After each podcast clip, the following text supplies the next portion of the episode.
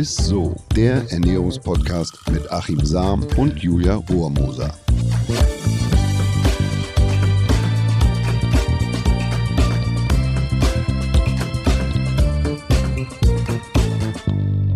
Hallo und herzlich willkommen zu einer neuen Folge ISSO, der Ernährungspodcast mit dem Ernährungswissenschaftler Achim Sam. Und der Moderatorin Julia Romosa. So, und Achim, meine erste Frage natürlich, ich muss es traditionell fragen, es ist ja mittlerweile schon die dritte Woche wie January. Wie läuft's denn? Gut. Wirklich? Achso, das habe ich jetzt nicht erwartet. Ja, äh, was hast du nicht Ach so. erwartet? Also bei dir läuft's gut? Das läuft super. Nee, gut. Alles klar. Ne. Ja, ich, ich, ich war letztens bei einer Freundin äh, und die hat ähm, Auflauf gemacht, Kartoffelauflauf. Und da ist mir leider erst zu spät aufgefallen, dass Ich weiß. Da- Ich weiß, ich weiß, du schreibst mir das ja auch immer und Julia fragt mich ja immer, ist das, Achim, ist das vegan? Zu aller Herrgottsfrüh und zu allen Seiten kriege ich von Ja, der Julia immer weiß. Nachrichten. Aber ich gebe mein Bestes. Ich hoffe bei euch auch, liebe Zuhörerinnen Ja, und Zuhörer. Und, und halt ihr seid uns- fleißig dabei. Ja, haltet uns weiterhin gerne up to date, ne? Immer bei Instagram mal schreiben oder uns eine E-Mail oder so. Ich hoffe, ich bin nicht die Einzige, die gerade so ein bisschen am struggeln ist die letzten drei Wochen. Es war mir klar, mir war klar, dass du das nicht schaffst, Julia. Der Karim, es ist immer so, dieser Support hier ist immer herrlich. Ich bin auf jeden Fall sehr gespannt, was unser heutiger Gast zur veganen Ernährung sagt. Wir wollen nämlich heute über den weiblichen Zyklus sprechen und welche Rolle dabei die Ernährung spielen kann, ne? Achims ultimatives Gastintro. Jo, und äh, heute haben wir eine Gästin zu Gast, die ganz viel weiß, was ich nicht weiß. Und ich muss ehrlich sagen, dass ich ziemlich rot wurde, als ich mich im Vorfeld mit ihr beschäftigt habe. Äh, ich habe mich nämlich geschämt, nicht weil mir das Thema unangenehm war, sondern weil ich so wenig über den weiblichen Zyklus weiß und mich eigentlich noch nie ernsthaft damit beschäftigt habe. Und das wird sich aber heute ändern. Ich würde mit Fug und Recht behaupten, dass sie sich mit dem Periodensystem besser auskennt als jeder Chemieprofessor. äh, sie ist Hormoncoach, Podcasterin, Autorin und Bloggerin. Auf ihrer Website schreibt sie, meine Periode war also wieder da, das kannst du auch. Ich kann das sicher nicht, aber ich freue mich trotzdem sehr auf unseren Austausch. Liebe Julia Schulz, schön, dass du heute da bist. Hallo ihr beiden, ich freue mich, dass ihr mich einladet in den Podcast. Ja, wir freuen uns auch sehr, dass du heute Gast bist. Und deswegen starten wir auch direkt mal, weil ich glaube, das wird so eine spannende Folge. Wie bist du denn dazu gekommen, überhaupt ja, dich näher mit dem Zyklus und der Ernährung zu beschäftigen? Ich glaube, das geht mir so wie jeder anderen Frau. Du hast es ja auch vorhin, wir haben uns ja kurz schon unterhalten, Mhm. ähm, mal angesprochen. Ne? Ich glaube, ganz viele haben die Pille genommen, ich auch. Und da hat man sich eben nicht so viel damit beschäftigen müssen und dann setzt man sie ab und ähm, denkt halt automatisch, das läuft dann einfach rund. Aber es lief eben nicht rund bei mir. Korrekt, ja. Und dann musste ich mich irgendwie zwangsläufig damit beschäftigen. Und so bin ich dahin gekommen und wollte dann auch irgendwie für mich selbst sehr viel tun, in meine Mhm. eigene Kraft sozusagen kommen, weil bei mir war ja so einiges im Argen und lief eben nicht rund. Und für Mhm. mich war das aber, es war so eine innere Stimme, die mir auch gesagt hat, also irgendwas kann ich selber tun, weil das ist für, es war für mich doch schon das Natürlichste der Welt, aber irgendwas habe ich gemacht ähm, oder irgendwie ist was ja, irgendwas von der Ernährung hatte ich schon so, einen- so einen Mhm. Plan oder auch mein Lebensstil, dass ich da irgendwas mache, was verhindert, dass ich meinen Zyklus habe. Mhm. Und dann habe ich mich auf die Suche begeben und habe dann für mich selber erstmal was gemacht und dann mich auch weitergebildet und äh, unterstütze jetzt heute ganz viele Frauen dabei, eben Cool. das für sich auch zu tun. Toll. Liebe Julia, können wir vielleicht äh, mal kurz damit starten für, ich halte mich auch wirklich in dieser Folge sehr zurück, dass wir vielleicht mal mit den vier Zyklusphasen, für Mhm. manch einen Mann wird das ja früher Sommer, Herbst und Winter irgendwie sein. Nein, das ist es nicht. Aber dass wir Mhm. die einfach mal durchgehen und schauen, wie man mit der Ernährung den Körper äh, dabei unterstützen kann. Zyklus-ABC jetzt Ja. für, für Achim. Okay, okay. Dann fangen wir an. Also mh, ich glaube, es gibt da so unterschiedliche Einteilungen. Ne? Manche sagen, Mhm. okay, es gibt vielleicht zwei Zyklusphasen ähm, und dann gibt es eben auch das, was ihr schon angesprochen hatten, dass man das irgendwie in vier Phasen einteilen kann. Also je nachdem, wie Mhm. man es sieht. Ne? Manche sagen, okay, es gibt halt die Mitte und dann gibt es davor und dann gibt es das danach. Aber wir Okay. machen das heute mal in diesen vier Phasen. Mhm. Und äh, so ganz konträr, wo man eigentlich davon ausgehen würde, okay, das ist eigentlich vielleicht der Abschluss eines Zyklus, ist aber eigentlich der Beginn und das ist die Periode. Da würde man sagen, okay, da be beginnt ein neuer Zyklus. So wird auch immer gerechnet. Ne? Wenn man zum Gynäkologen oder zur Gynäkologin geht, dann würde man da Zyklustag eins rechnen mit, mit ersten Mhm. Tag der Periode. Und das ja, ist so eine Phase, wo alle Hormone, wenn man wirklich die Hormone jetzt auch noch mit reinnimmt, auf, auf einen Tiefpunkt sind. Ja, da hat davor ein Event stattgefunden und die, die, die Hormone sind abgefallen. Und mhm. in diesem Moment, wo wir die Periode haben oder wo sie einsetzt, sind unsere Hormone, wirklich alle Hormone, auf einen Tiefpunkt. Die wichtigsten Hormone im weiblichen Zyklus, das sind einmal Hypophysenhormone, ja, ähm, mhm. also aus dem, aus dem Gehirn sozusagen. Das mhm. ist einmal das luteinisierende Hormon, LH abgekürzt, und das follikelstimulierende Hormon, FSH abgekürzt. Mhm. Und dann gibt es noch zwei andere wichtige Hormone im Zyklus für eine Frau. Das sind Östrogen und Progesteron. Und all diese Hormone sind eben jetzt auf dem, auf dem Nullpunkt, sage ich mal, oder ein Tiefpunkt, nicht ein Nullpunkt, aber Tiefpunkt. Und das ist sozusagen die erste Phase und die ist auch ganz unterschiedlich lang. Ne? Bei manchen Frauen dauert die äh, drei Tage, die sollte aber schon mindestens drei Tage sein. Bei manchen mhm. wird es vielleicht eine Woche gehen und wenn es über eine Woche ist, kommt auch vor, dann gibt es da vielleicht schon wieder Schwierigkeiten, also hormonelle Probleme teilweise mhm. auch. Also die sind sozusagen wie entleert äh, oder, oder auf dem, auf, dem, auf dem Tiefpunkt, weil zuvor äh, ja quasi dieser Hormonflash da war. Kann man das so mhm, verstehen? Genau. Mhm. Davor war ein krasser Hormonflash. Richtig. Und das ist eben abgefallen. Da komme ich dann sicherlich, am Ende schließt sich der Kreis und dann wird man mhm. das auch sicherlich mhm. nochmal mehr verstehen. Und dann beginnt eben sich ja, das Blatt zu wenden und dann beginnt der Frühling. Also die, die Menstruationsphase ist unser Winter. Also es gibt diese Analogie, dass man das äh, Ach, gerne mit den Jahreszeiten. Mhm. Ja, du, du hast so da richtig den richtigen Input gehabt, schon die richtige Intuition. Also Menstruationsphase ist der Winter und dann würde eben der Frühling beginnen. Und im Frühling, da beginnt unser, unser Hypothalamus an die Hypophyse eben das Signal zu geben, okay, wir könnten jetzt mal, ne, hier kann was heranreifen. Mhm. Weil äh, Östrogen, Progesteron, das ist alles gerade auf dem Tief Tiefpunkt, wir können ja einen neuen Zyklus starten. Und die Hypophyse, die produziert dann vermehrt und schüttet auch aus das follikelstimulierende Hormon. Und das ist das Signal, das in den Eierstöcken, ähm, also es gibt ja so einen ganz großen Pool an Eizellen, ne? damit sind wir auch schon zur Welt gekommen mhm. ähm, als Frau. Und da werden dann so ein paar genommen, die mhm. dann halt jeden Monat heranreifen. Und dadurch, dass sie das Signal bekommen von der Hypophyse, beginnen die zu wachsen, beginnen sich da so langsam zu vergrößern, vor allen Dingen die Hilfszellen auch darum, die nämlich Östrogen herstellen. Und dadurch, dass die immer größer werden, wird auch immer mehr Östrogen hergestellt. Mhm. Und das Östrogen steigt somit an und erreicht auch irgendwann so, so einen Höchstpunkt, wo das Gehirn jetzt weiß, okay, Jetzt sind da richtig viele Follikel oder beziehungsweise ein einziger Follikel, der ist jetzt besonders groß und produziert da ordentlich Östrogen und mhm. darf jetzt springen, also darf sich bereit machen für den Eisprung. Und die Hypophyse wird dann nämlich einmal ganz schlagartig das Hormon LH, also das luteinisierende Hormon, ausschütten.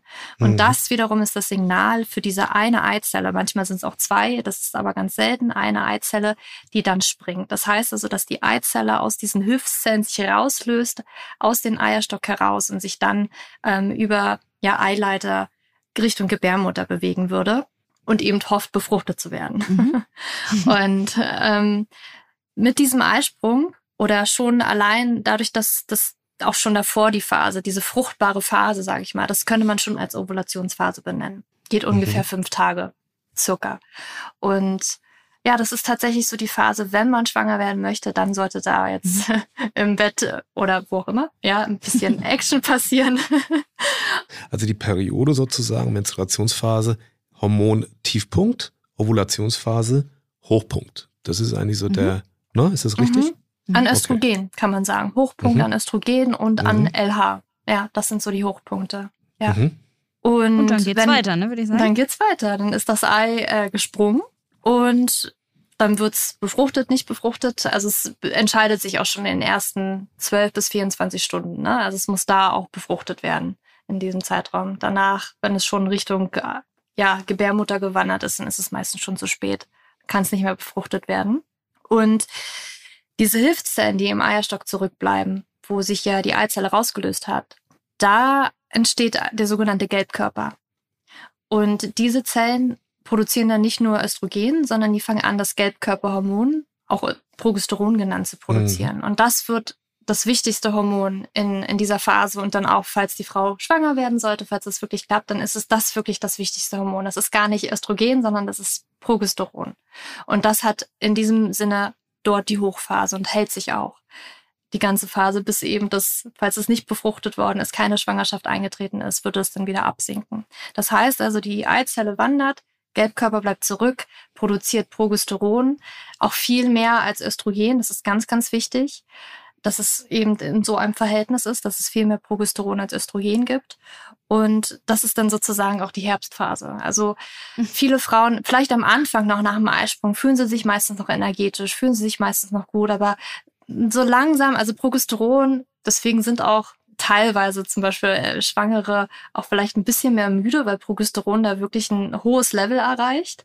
Das macht es ein bisschen müde. Meistens ist oder sollte der Schlaf vielleicht ein bisschen besser sein. Es ich will jetzt nicht sagen, es sediert, aber es, es macht einen irgendwie auch ein bisschen äh, ruhiger. Und das merkt man, glaube ich, auch im Energielevel. Ganz viele Frauen, die ziehen sich dann auch eher zurück oder haben dieses Bedürfnis, sich eher zurückzuziehen. Ähm, natürlich ist das auch diese berühmte PMS-Phase, je weiter man äh, ja, zum, Das ist krass, ihr habt ja wirklich permanent Ebbe und Flut. Ja, also das ja, ist, ja, ja. Mhm.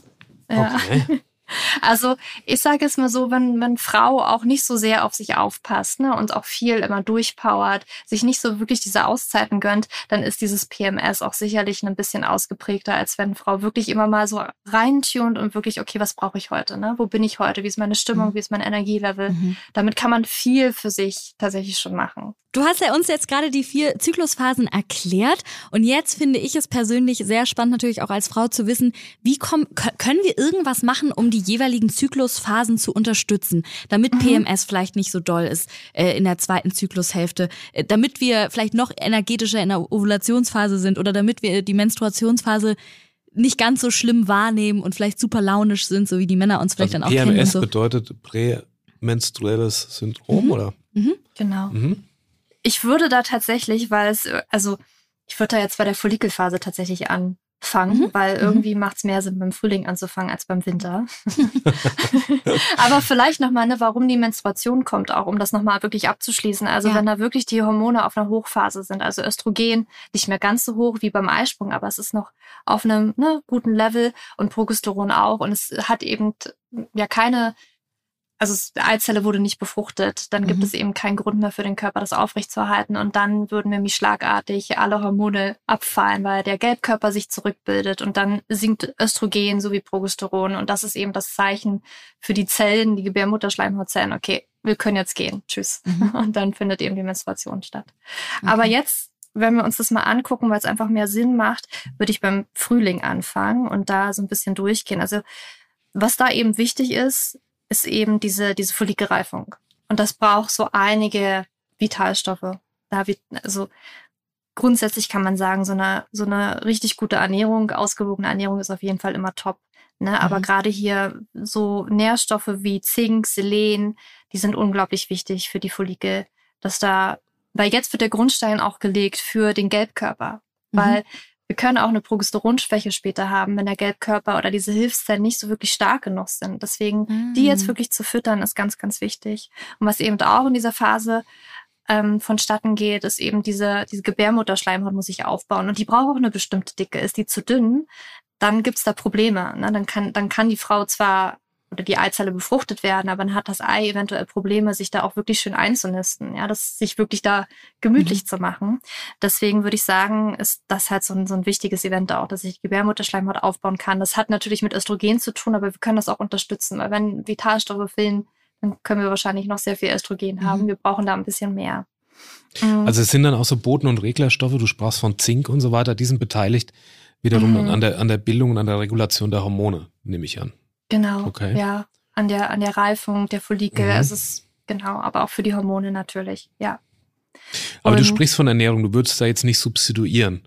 Oder also du, du sagst, eine ausgewogene Ernährung reicht. Mhm. Es kommt wirklich drauf an, wo die Frau sich befindet. Also ich habe halt auch viele Frauen, wo ich halt sage, okay, die sind halt so im Mangel, zum Beispiel, wenn man ja, wirklich erschöpft auch ist. Also wenn man sich wirklich mhm. ausgelaugt hat, dann kann es sein, dass da wirklich mit der Ernährung, da braucht man sehr, sehr lange. Und da kann es wirklich manchmal eine Unterstützung sein zu mhm. substituieren, um mhm. da ein bisschen mehr einen mhm. Kickstart noch zu geben, ja. Okay. Und mit was würdest du da unterstützen? Also Zink? Mhm. Also da tatsächlich Zink, Selen, Vitamin C ist auch sehr gut.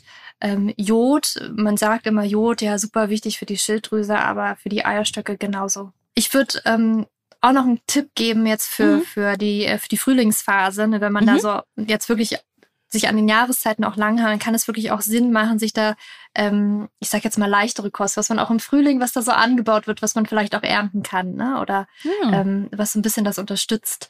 Und was auch helfen kann, ich meine, das enthalten auch sehr viele Nüsse vor allen Dingen, ist Vitamin E. Vitamin E ist auch, Mhm. es gibt auch Studien dazu für die Gebärmutterschleimhaut, dass sie sich aufbaut. Das kann das wirklich unterstützen. Ähm, Ich Cool. glaube auch so ein, so ein ganz gehaltvoll an Vitamin E sagt man auch ist Weizenkeimöl. Kannst du Total. da zustimmen? Ne? Ja, ja, ich, klar, ich mache hinter, sowieso heute hinter alles einen Haken, was du sagst. Aber ähm, Sonnenblumen natürlich auch. Ist auch sehr Vitamin E-reich, ne? Dann würde ich jetzt zur nächsten Phase kommen. Das ist die Ovulationsphase, also diese fruchtbare Phase, wo auch Östrogen ganz hoch ist. Wir wollen aber nie zu viel Östrogen haben. Also ja, ausreichend ist ausreichend, aber wir brauchen nicht zu viel, weil zu viel Östrogen macht dann auch meistens, dass die Frauen schon mal vorgegriffen PMS haben oder sich Oh, vielleicht nicht okay. ganz so gut fühlen. Ähm, ich würde auch sagen, da beginnt so ein bisschen dieser die heiße Phase, weil was auch passiert mit Eisprung und wenn Progesteron steigt, ist, dass die Tem Körpertemperatur hochgeht.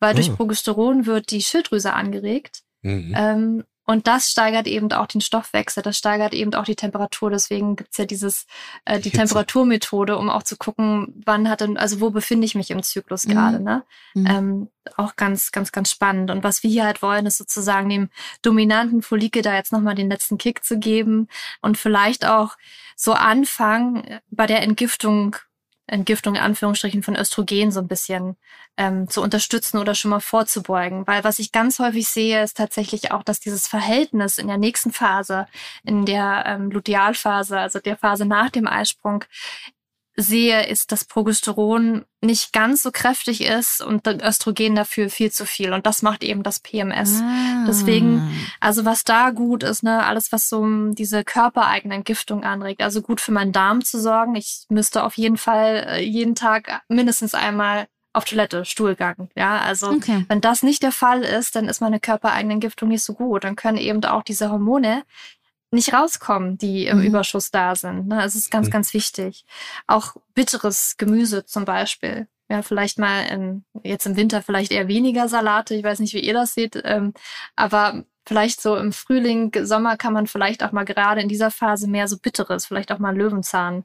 Ähm, Ja, aber wir haben ja, gibt ja Mhm. auch so, so, so Kohlgemüse, ne? Also beispielsweise hier genau. Grünkohl hat ja ganz viele Bitterstoffe. Ah, und guck mal. Ja. und und ja. das, also wenn es den Salat jetzt nicht gibt, aber Kohl ist ja, Mhm. gibt's ja zuhauf. Cool. Ja. Genau, oder eben auch so ähm, alles mit Schwefel. Schwefel unterstützt das auch, ne, die, Mhm. die Entgiftung so ein bisschen. Also sowas wie Zwiebel kann man. Wie, Kann wie man ist es denn mit der einbauen. Eisenversorgung? Also äh, spielt das auch in einer gewissen Phase oder jetzt nach der Periode Mhm. ähm, unmittelbar eine Rolle?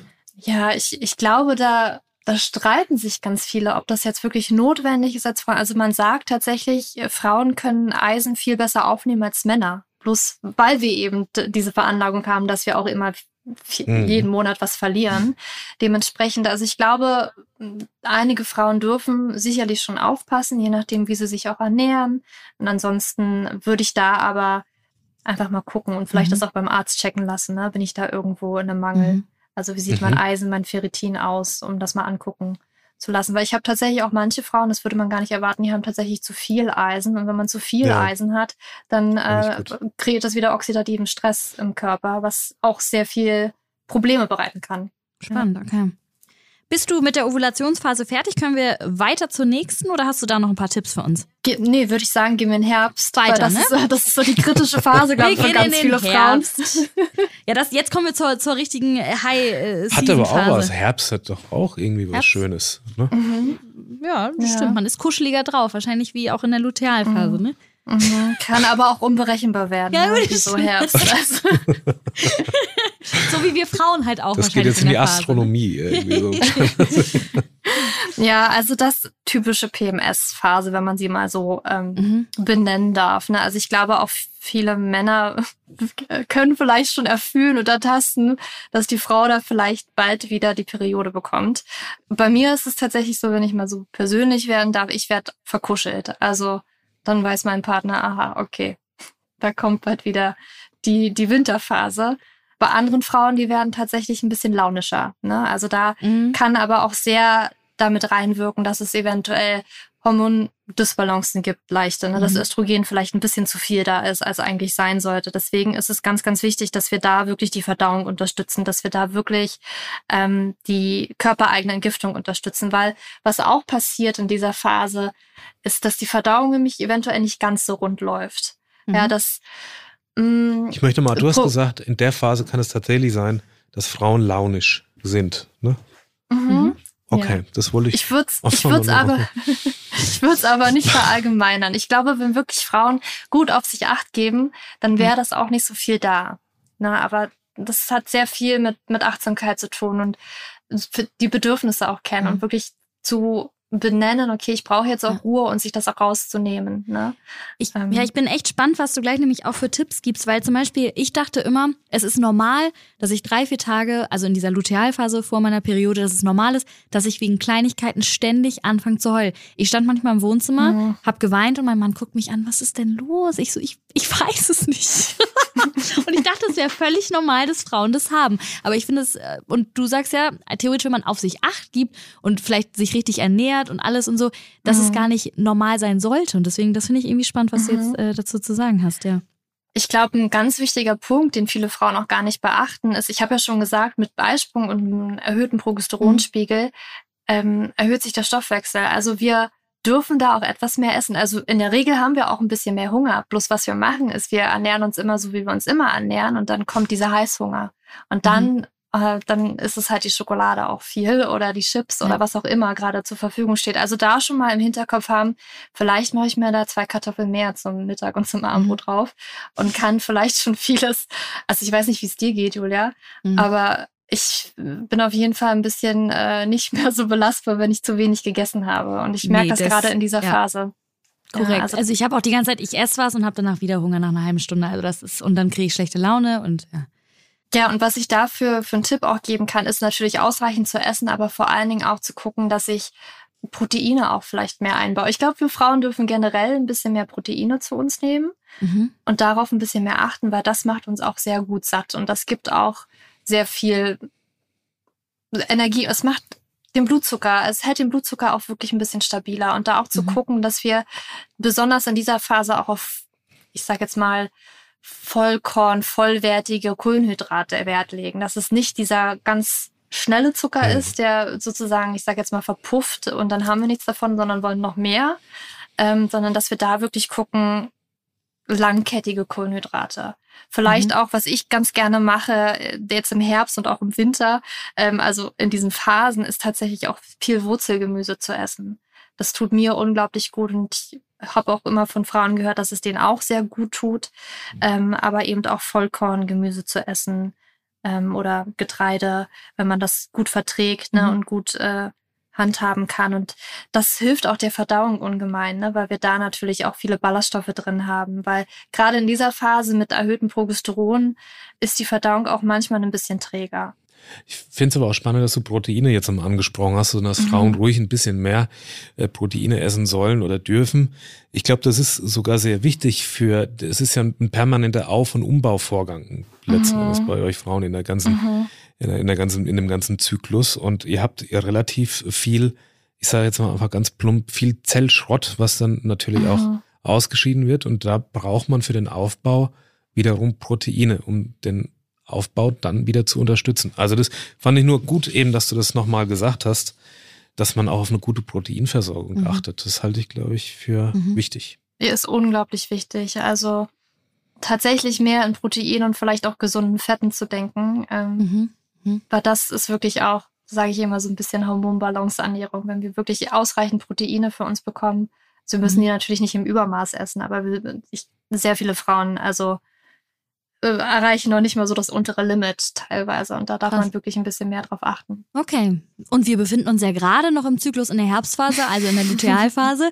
Wollen wir weiter zur letzten äh, Phase rübergehen, zur Menstruationsphase? Hast du da Mhm. auch noch Tipps für uns?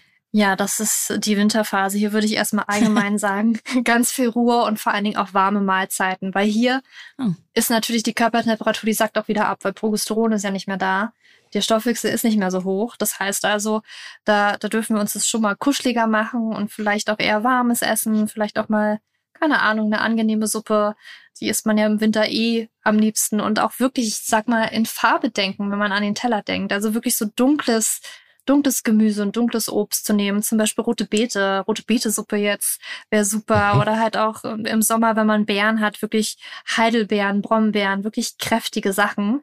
Warum? Weil gerade, also vielleicht ist das so ein bisschen dieses, ich will jetzt nicht zu energetisch klingen, aber man, man bringt es ja eher so in Verbindung. Das ist eher was Wärmendes, ist aber natürlich enthalten, enthalten diese Lebensmittel auch sehr viele Polyphenole und sehr viele mhm. ähm, Vitalstoffe auch, die unglaublich mhm. wichtig sind, gerade in dieser Phase, weil wir hier natürlich den Körper auch nochmal auffüllen möchten mit, mhm. mit Vitalstoffen. Deswegen, ich sagte auch gerne, ne, ist da auch gerne mal so Dinge aus dem Meer, weil die sehr sehr nährstoffreich, vitalstoffreich auch sind. Ne? Sei es jetzt irgendwie mhm. Algen oder Fisch. Austern. Ja.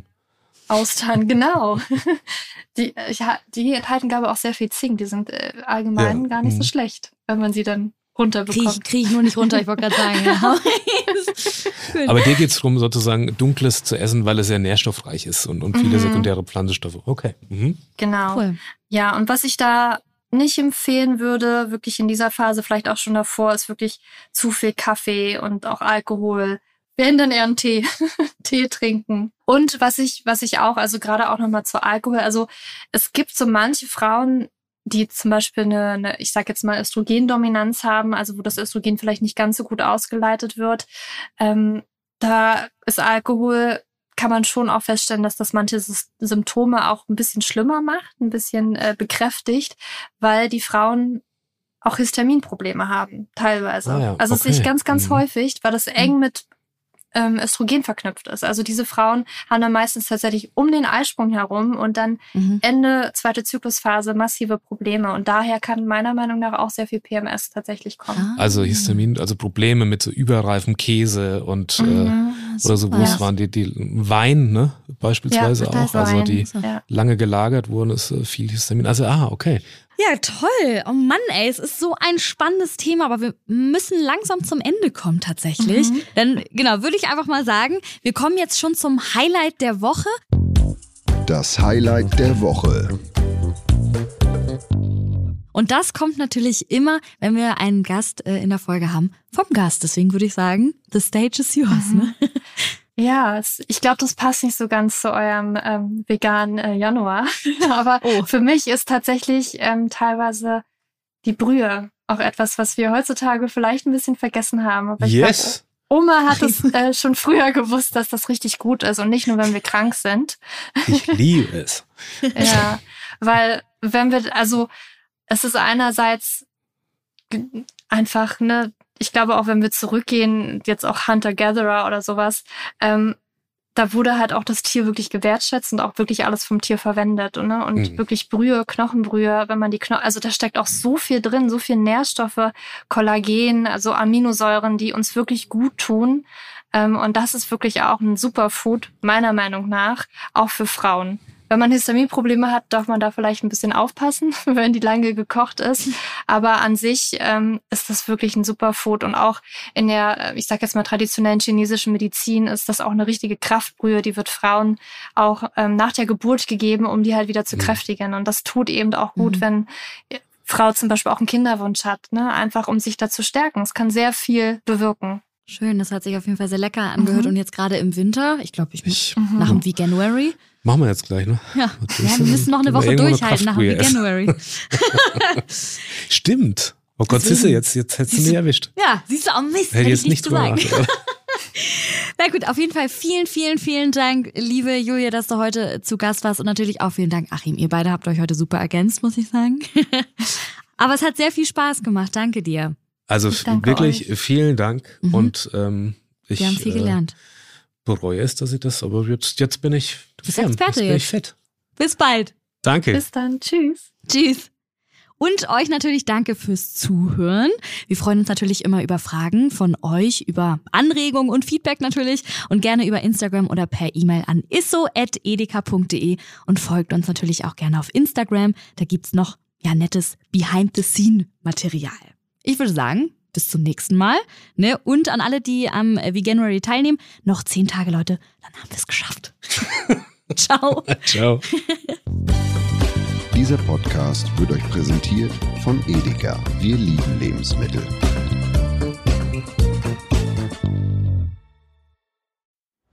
Es folgt eine Podcast-Empfehlung. Lo, bist du bereit? Ich bin sowas von ready. Are you ready? Herzlich willkommen bei Cheers, dem Weinpodcast mit Lou. Das bin ich, studierte Weinexpertin, Weinwirtschaftlerin und Weinbloggerin. Und ich bin Jonas. Ich bin hier, um Lou eine Menge Fragen zu stellen, denn wir sprechen in diesem Podcast über Wein, über Spannendes und eigentlich alles, was man wissen muss. Egal, ob man Weinanfänger ist oder fortgeschritten, dieser Podcast ist für alle bestens geeignet, die Bock auf Wein haben. Ja, welcher Wein passt zu welchem Essen? Warum ist Säure im Wein eigentlich so wichtig? Und wie kommen die Aromen in euren Wein rein? Und warum spuckt Lou nach dem Probieren immer wieder alles aus? In kurzen und knackigen Episoden gibt es genau auf diese Fragen die passende Antwort. Und ab und an gibt's auch noch Gäste. Und wenn ihr Fragen habt, dann schreibt sie uns an cheers.edeka.de. Jeden Montag gibt's eine neue Folge, überall da, wo es Podcasts gibt. Und ich würde sagen, Cheers! Cheers!